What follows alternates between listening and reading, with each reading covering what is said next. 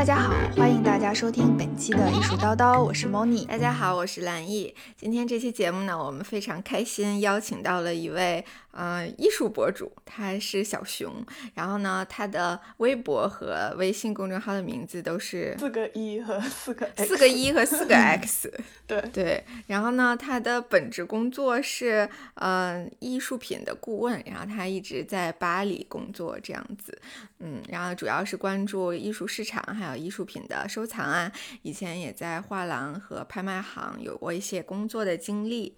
嗯，然后今天就是想请小熊来和我们分享一下他自己的工作，因为我们之前没有很多接触过艺术品的顾问啊，也对这个职业挺好奇的，感觉还很神秘。那我们请小熊。跟大家打个招呼。好，嗯，大家好，我是小熊，然后是微博博主四个一四个 x，欢迎小熊。没准今天听众里面就有小熊的粉丝，没有关注他微博的，快去关注他，因为小熊真的本人超级美。那我们先请小熊给大家介绍一下他主要的工作内容是什么。我现在是在巴黎做艺术顾问，这个样子。嗯，主要就是说是工作是做一些拍卖和私人洽购，有二级市场和一级市场，然后更多是根据客户的需要来找作品吧。比如说，我会根据客户的预算和规划，嗯，然后去联系画廊、拍卖行找货。之后如果能够成交的话，我还会负责运输、安装、维护。然后这些后续的流程，总结来说就是买画、找画、卖画一条龙，对，一条龙服务。那最开始的时候是为什么想到要从事艺术行业呢？怎么对艺术市场、艺术收藏感兴趣的呢？我其实是因为我之前不是在阿姆斯特丹学的金融吗？嗯，然后我本科毕业完之后，我 gap 了一年，然后去。尼泊尔做了半年 volunteer 志愿者，然后后来我又转学到巴黎，又学了一个本科读艺术品市场，中间呢就是有很多机会去拍卖行和画廊实习。做上这个 art advisor 是因为就是在拍卖行工作的时候和一个客户认识了，然后客户和我聊的还比较好。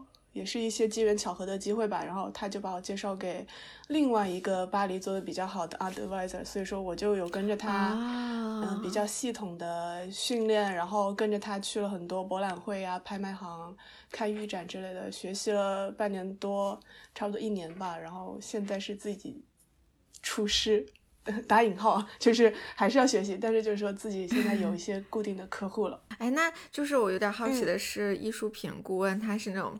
师徒制的吗，就比如说你有一个老师，他会教你很多东西，这样。我不太清楚别人，但是我觉得是你一定是需要一个一个 leader 来把你带进这个圈的。嗯，因为我觉得是艺术品交易，它一直就是个社交模式，就是画廊、拍卖行、经纪人、艺术家这些，就都是把作品卖给熟人为主。那这个相熟的程度就是有深浅嘛。所以你必须要先去认识，嗯，然后还有就是信任，就是你该怎么让你的客户来接受你，因为你客户一般都是比较就是有钱人，那你要让有钱人来接受你，不觉得你讨厌，还要愿意坐下来和你，嗯，怎么讲，就喝杯咖啡啊，这些就是都是 职业技能的一部分，我觉得，嗯，好综合呀，那就是你们的课程其实就本身要学艺术史这样，对吗？对，其实。呃，我之所以来巴黎读本科，也是因为他们这边对艺术史就是教的特别的好，而且我们课程学那些嗯鉴定，你知道吧？就是真的是把卢浮宫那些或者说是修复师请过来教我们怎么判定修复的技巧，还有运输之类的。就不光是艺术史，还有比如说你怎么判断这是画胶还是伪造的作品，就是通过哪些细节、画布的细节来判定。哪位艺术家，还有他的创作年代之类的，就是教的特别的系统，所以我自己是对自己的理论知识还是比较有信心的，感觉好实际，就很有用这些技能。嗯，而且我也有看过你公号里面写过的几篇文章，我觉得写的都很好，有的很专业，然后有的也很有自己的个人见解。谢谢，我真的学到很多，就因为我在 准备节目的时候有做一些功课，就是看他的公号，就写的确实很好，而且很就还蛮容易懂的，对，就没有那种就用一些很晦涩的语言啊之类的，对。哎，那可以和我们分享一下艺术品顾问他的一些内幕啊之类的。好啊，首先人家就很多人就问什么是艺术顾问，然后就说就为什么藏家他们不自己买，或者说为什么要选择要花钱来请一个艺术顾问来帮他们来嗯构建收藏。然后我觉得我现在能想到的一个原因就是说是一是教育吧。因为我觉得，这是每一个 art advisor 最基本的任务，就是要 educate 你的客户。哎，聊到点子上了，这就是我们播客的主题，艺术教育。就是我会了解客户的品味喜好，然后因为我看的东西肯定会比他们多一点嘛，所以我就会把我看到的推荐分享给他们，然后。我为什么会有资格去 educate 我的客户呢？那就肯定是靠我自己的实力。我就必须要在面对一件作品的时候非常了解。就除了它的艺术史知识，那市场我也必须了解。比如说，嗯，这件作品目前有哪些人在收藏，参加过的展览、价格等等，我会提供很专业性的知识。把一些复杂的东西，嗯，简单化吧。然后有些新藏家他可能不太懂艺术，我就会去帮助他们去了解、去接纳，然后带他们去看更多的艺术品，用我的专业性去打动，然后让他们觉得买这件作品花这么多钱是值得的。这是第一个，就是艺术顾问，我觉得最大的功能就是带领的藏家入门。然后第二个呢，我觉得是途径，嗯，就是也是我刚刚讲到的。就是艺术品市场其实是一个圈子，嗯，对于那些新的藏家，他们可能不认识圈里的那些人，也不知道怎么操作。那这个时候呢，就请我们，然后顾问就会带着藏家去认识一些画廊或者艺术家，然后拍卖行、博物馆、策展人等等。那其中这些肯定就是藏家，如果是自己进场，那肯定是找不到的。所以说。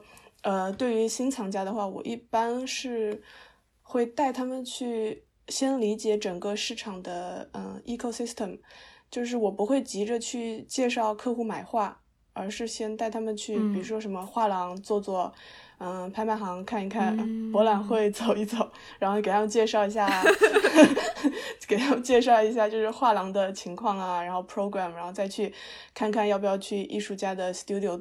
嗯，我的原则就是说，你不要纠结多快能买到，而是去看看能不能买到最好的。哦，这就是我说的，一个是教育，一个是途径。然后这觉得我是我能提供给我客户的，嗯嗯，那你的客户大部分都是外国人吗？因为你在巴黎工作嘛，对吧？对，我现在主要是做的是西方现当代的，嗯嗯，所以说国内我。回去的很少，所以说基本客户都是这边欧洲的哦。这样子，我很好奇，就是一个人他变成一个新的藏家，一般都是一个什么样的契机去决定我有这笔钱、这笔预算，然后想去投入到就是艺术收藏里面？就刚开始入门的时候，嗯，我接触的藏家他们是要不就是有钱了嘛，然后。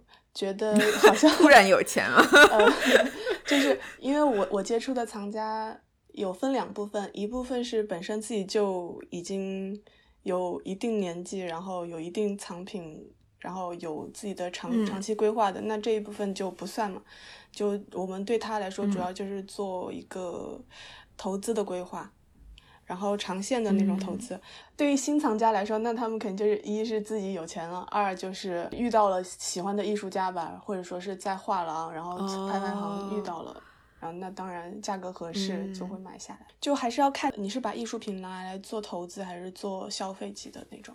那对于一些消费级的作品来说，那就是客户喜欢就好了。我会给客户来，你必须要知道，就是你买的这张作品一旦挂上墙，你就要做好不值钱的准备。或者是亏损的风险，如果你还是喜欢，那就是买衣服、买包包一样，就买了就当然可以。只是说我对你负责，我给你讲清楚，就是这些前景、这些规划，我用我的嗯，专业吧来给你排雷，嗯，但是一切还是以客户喜欢为准。毕竟我在这儿给他噼里啪啦说一大堆，那也比不上他自己喜欢。哦，所以大部分的客户他们去买艺术品是作为投资啊，还是说自己收藏，单纯自己喜欢，还是说作为礼物送给人这样的？我的客户其实还是以投资为准，对，因为他们其实就算没有说要从里面赚钱，但是也是不能亏钱的。因为你自己花了这么多钱买这件作品，你当然还是希望这件作品在未来能升值。嗯，但是我还有一个比较低级的问题啊，不会不会，嗯，就是他如果作为投资的话，如何在二级市场就它转换之后真的升值，然后从中获利？就你们怎么帮他操作吗？还是之后这个需要他自己操作？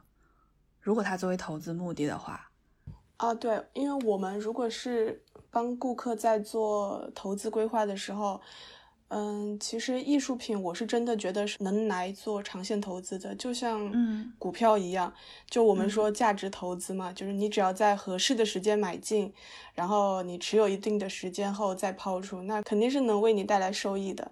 那我作为顾问，我为你做的就是建议你选哪一只股票，然后在什么时候买进和卖出。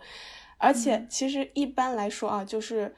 嗯，好一些的画廊，比如说高古轩那些，他签下一位艺术家后，他一般两年之内或者是之后会再给他办一次展，就是说他一定是两年涨一次价的。那所以说，那为什么这些人会去好的画廊买作品？那因为是他会给你保证这位艺术家作品会升值。嗯嗯哦，这样子。而且其实，嗯，艺术品的话，它不适合做短线投资。呃，除非你是专门做那种 flipping，就是投机的那种啊。但是艺术品的话，它是三至六年的话，它是中期投资的风险比较小，收益最高的。那长期投资的话，六年以上的话，嗯，投资风险会比较小，但是相对来说收益也比较少。所以说，这是就是我们要为客户做的规划。然后，比如说，嗯，客户到时候他如果想出手自己作品的话，嗯，我也会去帮他们。找潜在的买家之类的，然后帮他们考虑是要放到拍卖场上去拍，还是做一些私人洽购。对，因为是这样，客户选择私人洽购或者是上拍卖场拍的话，还是有很多讲究的，不一定大家都要再放到拍卖场去卖。嗯嗯，明白了。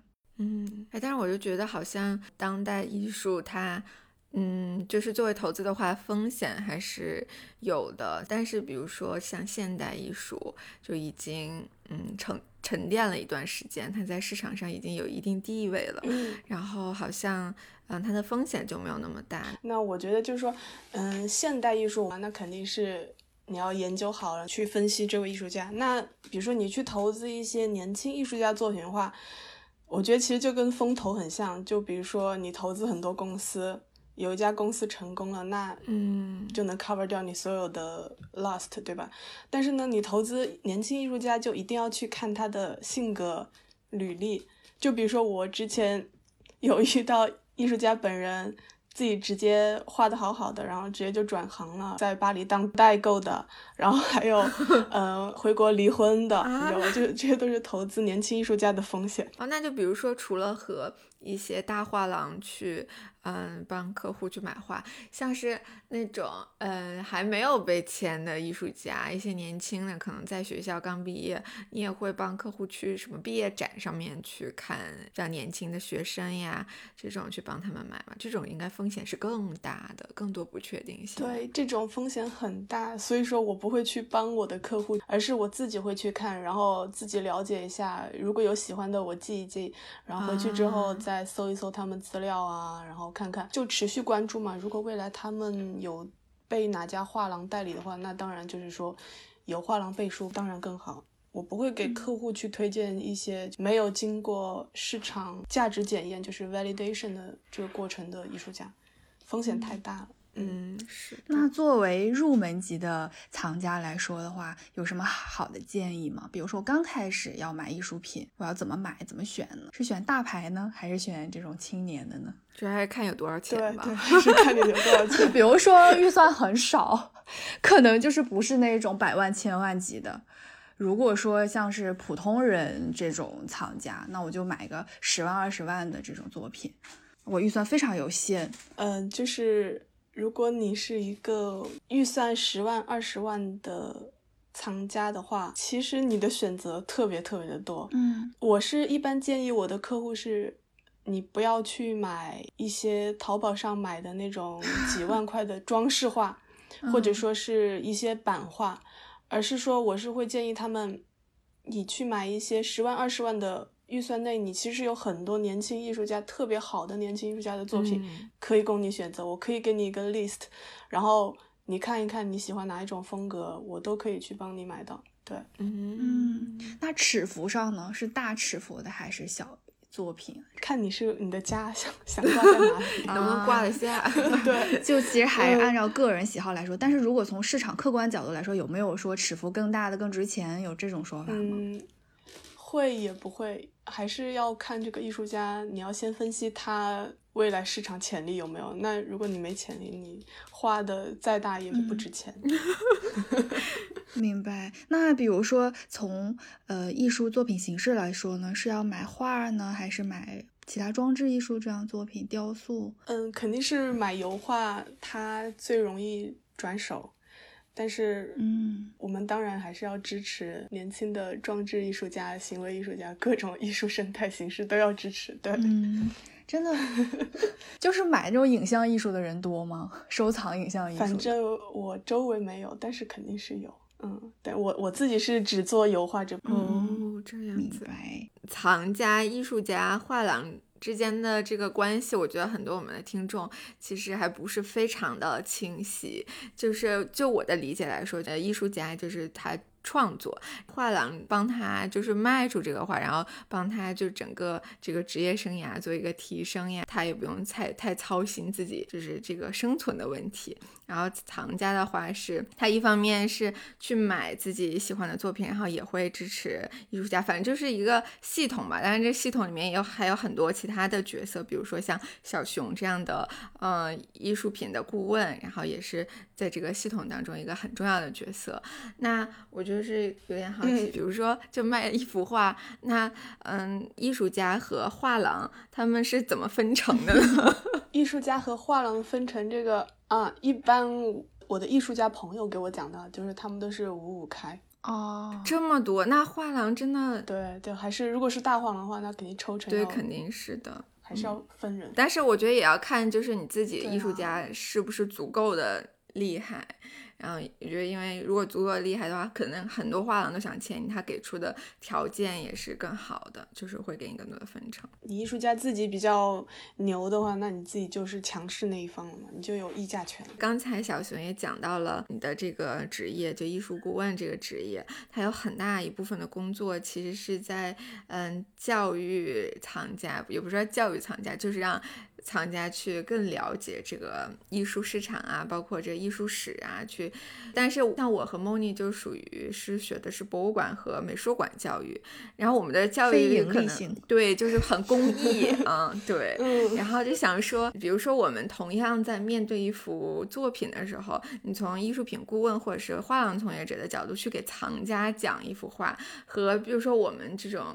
嗯，在美术馆里面做导览啊，或者是教小朋友啊，或者是给一些做成年人导览这种，就有什么不同？就是你输出的信息啊，或者这些有什么不同？那我先想问一下，你们一般和成人那些讲是讲什么呀？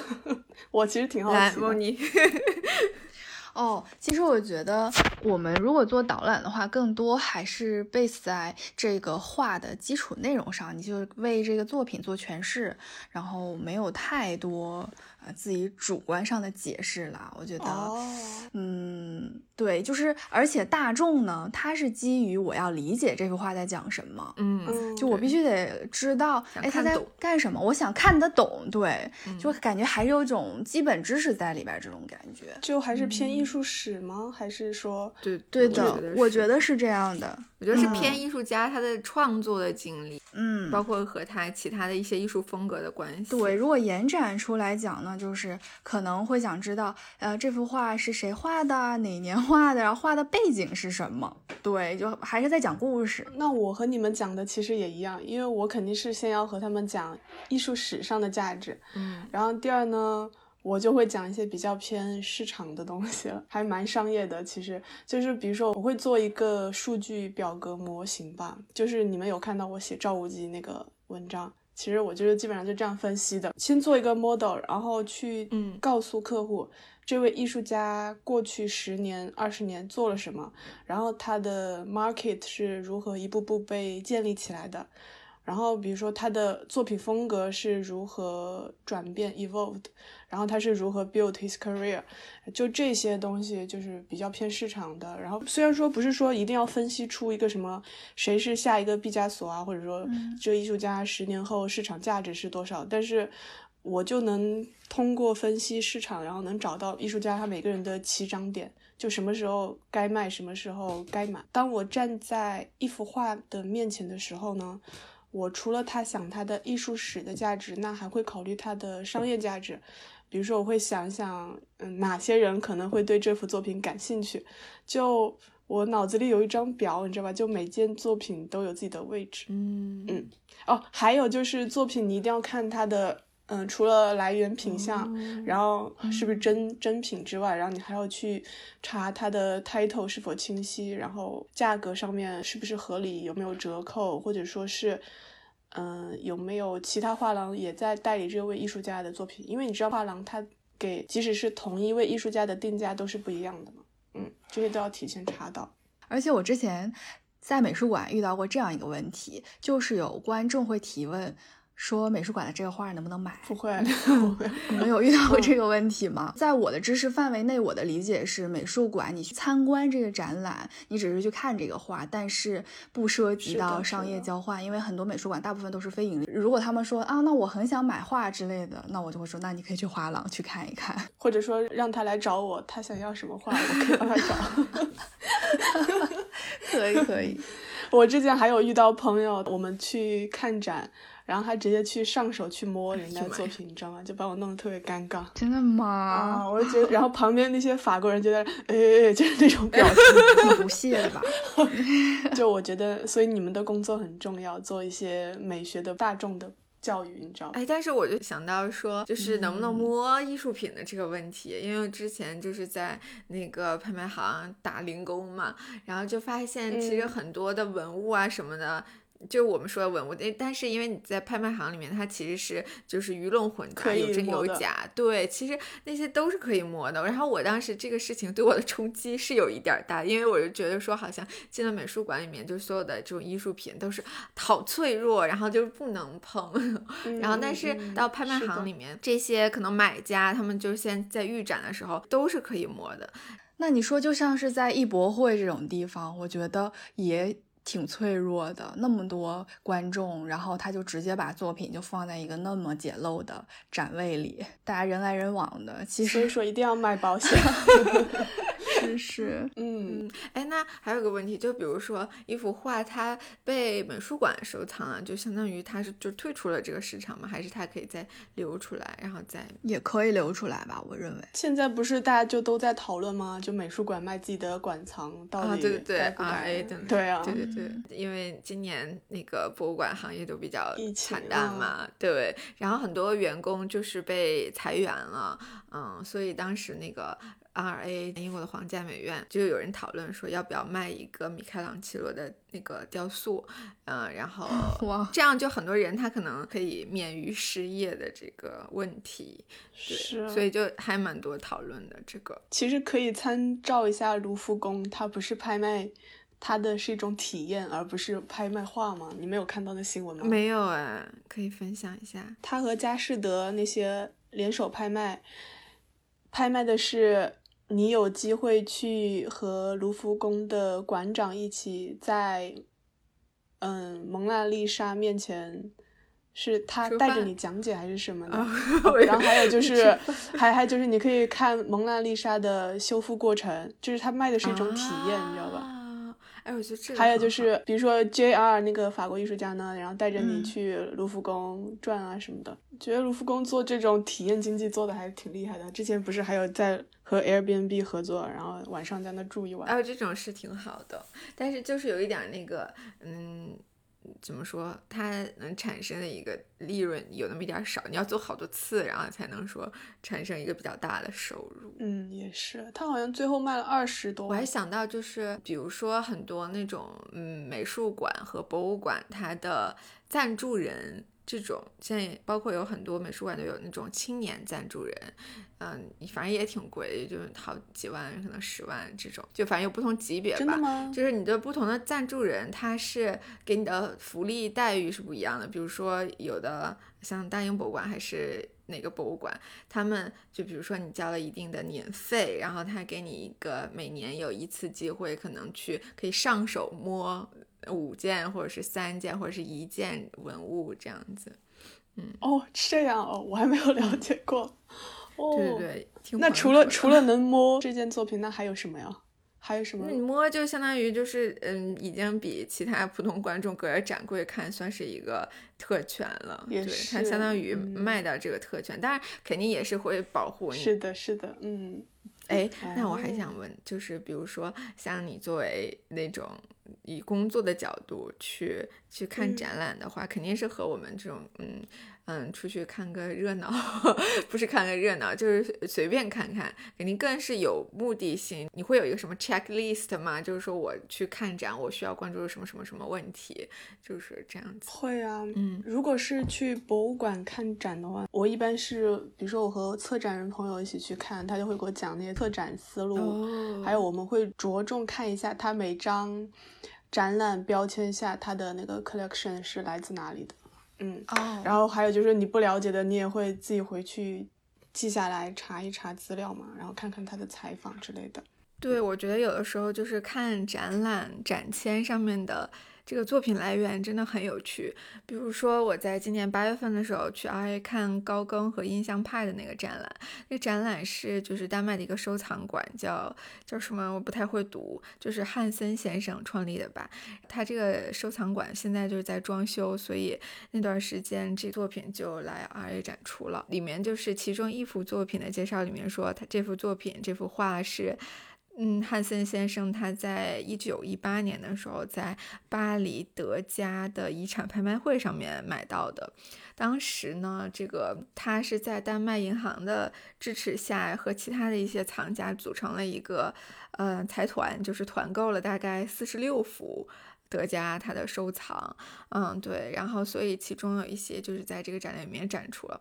我就想之前在读那个竞争的艺术的时候，当时就讲到凯恩斯，就没错，就是我们知道那个经济学家凯恩斯主义的那个凯恩斯，他就建议英国的财政部给 National Gallery 拨款两万镑去竞拍，可能是同一场拍卖会，因为他的这个遗产拍卖一共进行了三加五，可能是八场这样子，对，然后呢？就是说，德加的收藏里面有很多是法国的艺术家嘛，然后又正值一战期间，所以当时那个拍场外面还在爆炸，就每炸一下，可能就有一波竞拍者就跑出去躲命逃命了。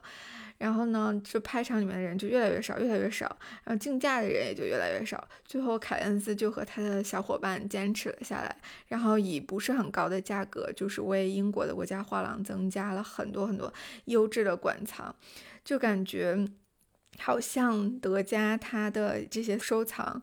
在一百年以后，在伦敦相遇了。虽然没有说面对面，一个在 R，一个在国家画廊，但是就在一个同城市，感觉这两个故事连在一起还蛮神奇的。就是因为我想说，在美术馆里面确实有一些作品也是写私人收藏，那他怎么问这个私人借来这个展品呢？这个流程是什么呢？之前我有一位客户，他是手里有一幅，嗯，一个现代。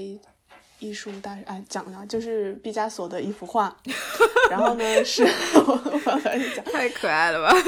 然后就是巴黎一间博物馆的馆长是真的是过去给他打电话，因为他们这种其实到这种量级的藏家，他们和馆长那些都是关系特别好的，然后直接就说你能不能借来，我负责 cover 掉所有的。运输费和保险费，然后我展期是什么时候到什么时候，展多久？会有借展费吗？我也好奇。至少就这一次他们是没有，因为毕竟都是朋友了啊。但是对其他藏家有没有，我不太清楚。嗯，但是我觉得就是如果一个比较厉害的博物馆去借你一幅画，然后去展一段时间，本身就是对这个你的这个收藏它的价值会有一个。嗯，不能说升值吧，就是一个保障，他就有一个更好的履历，他在这儿展过，在那儿展过，这种。嗯，对呀，那你们记得之前那个前泽有作？他不是花了九亿买了巴斯奎特的那件 Untitled 吗？嗯，我记得他应该是花了一点一亿美元，大概折合人民币是七点六亿。然后我当时还挺意外的是，呃，这幅画在一九八四年最后一次被买走的时候，当时的买家只花了一点九万美元，就没想到过了三十年就涨到了一点一个亿。然后他不是希望自费在那个纽约的布鲁克林美术馆。办展，当时不是大家也是在对这个美术馆伦理讨论吗？就说那美术馆要不要向这个市场拍卖妥协，要不要就是这么为拍品背书低头？嗯，但其实你想，确实也是，如果美术馆就不用给这个展览的费用的话，就是但而且还能进行传播，然后教育公众，那。当然也是很好的，嗯，然后说到前泽有作的话，我觉得他好像还真的挺喜欢巴斯奎特的，因为我之前看过一个采访，就是说，MoMA 的馆藏里是没有任何巴斯奎特的作品的。然后，那假如 MoMA 如果能够为他提供一个董事会的席位，条件是说必须让他捐出他买的巴斯奎特的画作，问他愿意吗？然后前泽有作回答说，嗯，不太愿意。其实，那我还有一个问题，就是说近两年，呃，一级市场还是比较井喷的，尤其在上海有很多艺博会在举办。那如果我想在艺博会上买作品，这个流程是什么呢？如果你想在艺博会买一件你已经知道你很喜欢的艺术家的作品的话，一般我们会建议，就是说你先在艺博会官网上查一查有哪些画廊代理展出了这件艺术家的作品，因为。就是即使是相同的作品，不同的画廊标的价格都非常不一样嘛，就我刚刚讲的。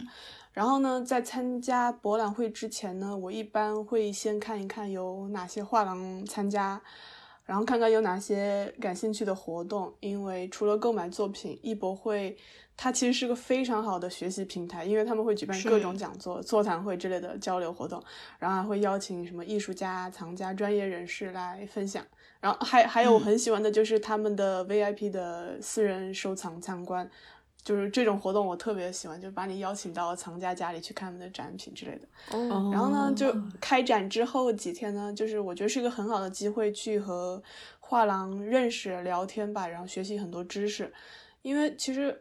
就我来看的话，很多藏家并不是来买东西，而是说是去发现新的作品、新的艺术家，然后再去和画廊交流学习，并在就是说博览会之后看看要不要买。嗯，所以说你可以先到博览会上去逛一圈，然后遇到有喜欢的作品，你先预定下来。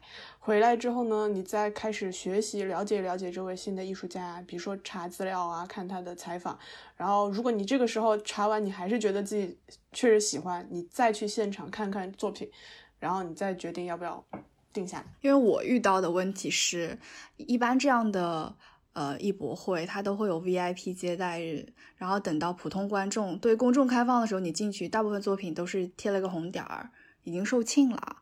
对，那你作为一个非 VIP 级的藏家，去到这种艺博会，基本上能买到好的东西，我觉得还是机会比较渺茫的。所以说，我觉得对那些嗯新的藏家来说，那就是你不要想着在艺博会上你就一定要有所成交，而是你先去找到你喜欢的艺术家，然后如果他已经卖完的话，你在艺博会之后去和。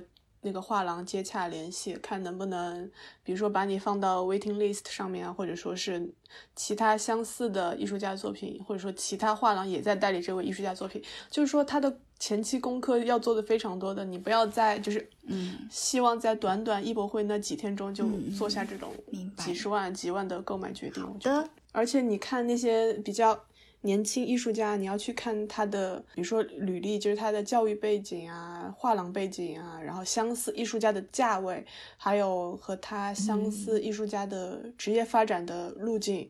如果他有拍卖记录，还要查拍卖记录，然后还要看看这件作品属于他。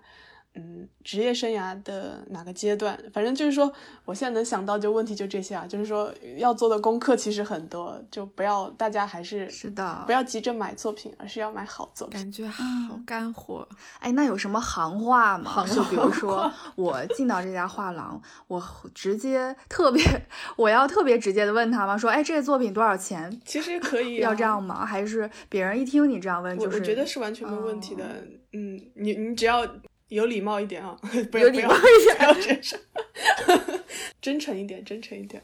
嗯，就你一定要给画廊一种你是诚心来买的，而不是这个多少钱那个多少钱那种，然后也不要随便讲价。啊对，嗯哎，我就是前几天那个去了嗯。伦敦一个画廊的展览，然后他的那个艺术家叫 Jenny Fidges，、就是嗯，就周杰伦那期有提到过，嗯。然后办了一个展，那个展特别好看，然后他的一些作品我都也挺喜欢的，我就第一次鼓起勇气问问他，我说你这个就是这幅画有卖完吗？他说我们全部都卖完了。是的，它超火的，现在。嗯，非常感谢今天小熊来和我们分享了这么多干货，包括他一些职业发展的呀，一些关于艺术品市场的这些干货。然后呢，我们真的也学到了很多。如果想了解更多的话，可以关注他的微博和微信公众号，然后的都是同名，四个一和四个 x，一一一一 x x x x。辛苦辛苦。对吗？X，对，然后会在 show notes 里面写的。然后因为我是看他的公众号的文章，我都对他写的话题都非常感兴趣，比如说什么艺术品如何定价呀，然后如何鉴鉴定艺术品的真伪啊，包括就是嗯。很帅、很漂亮的拍卖师啊，这些我真超感兴趣。还有很多八卦，我觉得就是我感兴趣的朋友们可以关注一下，而且他更新的频率还蛮高的，有段时间将近日更了。对，然后写的内容也都很实在，他的写作风格也非常的嗯平易近人，所以我觉得非常推荐我们艺术叨叨的听众们也去学习一下。嗯，然后他的微博上面呢，就是。嗯，微博上面就是啥都写，微博啥都写，啥都写。好呀，那非常谢谢小熊今天做客艺术叨叨，然后期待以后还有机会来和我们分享更多关于艺术市场或者你职业发展上面的一些有趣的事情。好的，谢谢你们的邀请哦。谢谢。那本期艺术叨叨就到这儿喽，我们下期见，拜拜。拜拜。拜拜。